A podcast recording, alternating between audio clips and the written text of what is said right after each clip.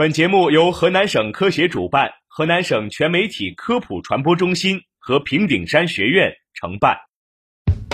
生活多姿多彩，科学无处不在，在生活中感受科学的魅力，用科学创造更好的生活。欢迎大家走进科学生活。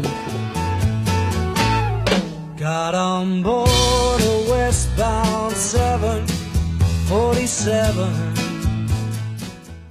我是主持人心源。我是静怡。不少驾驶人会为爱车做热身，也就是驾车前增加热车的一个步骤。但这样做真的有必要吗？今天我们就和大家探讨一下关于热车的问题。我们就从热车的起源说起。热车源自于化油器发动机的时代。二十年前的国内汽车发动机都是采用的化油器技术，而化油器有一个最佳的工作温度区间，在没有达到工作温度之前，就不能把燃油很好的雾化稀释，导致供油系统不能正常工作。如果在化油器达到工作温度之间就开车上路了，轻则转速不稳，重则直接熄火。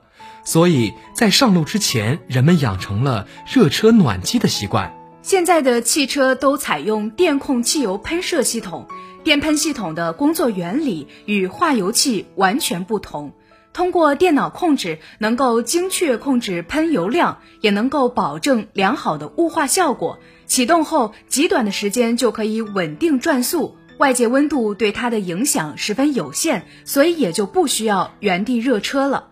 对于供油系统，我们不再需要传统意义上的原地热车，但对于润滑系统，还是需要一个暖机的过程。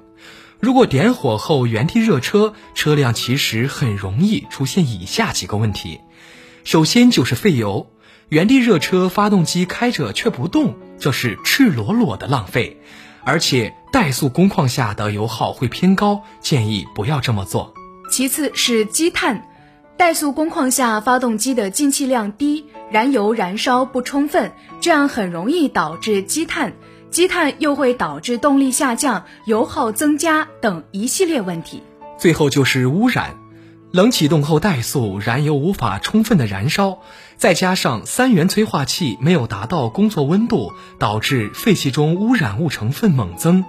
冷天启动车辆，虽然发动机的电喷系统对温度不敏感，但润滑系统还是比较敏感的。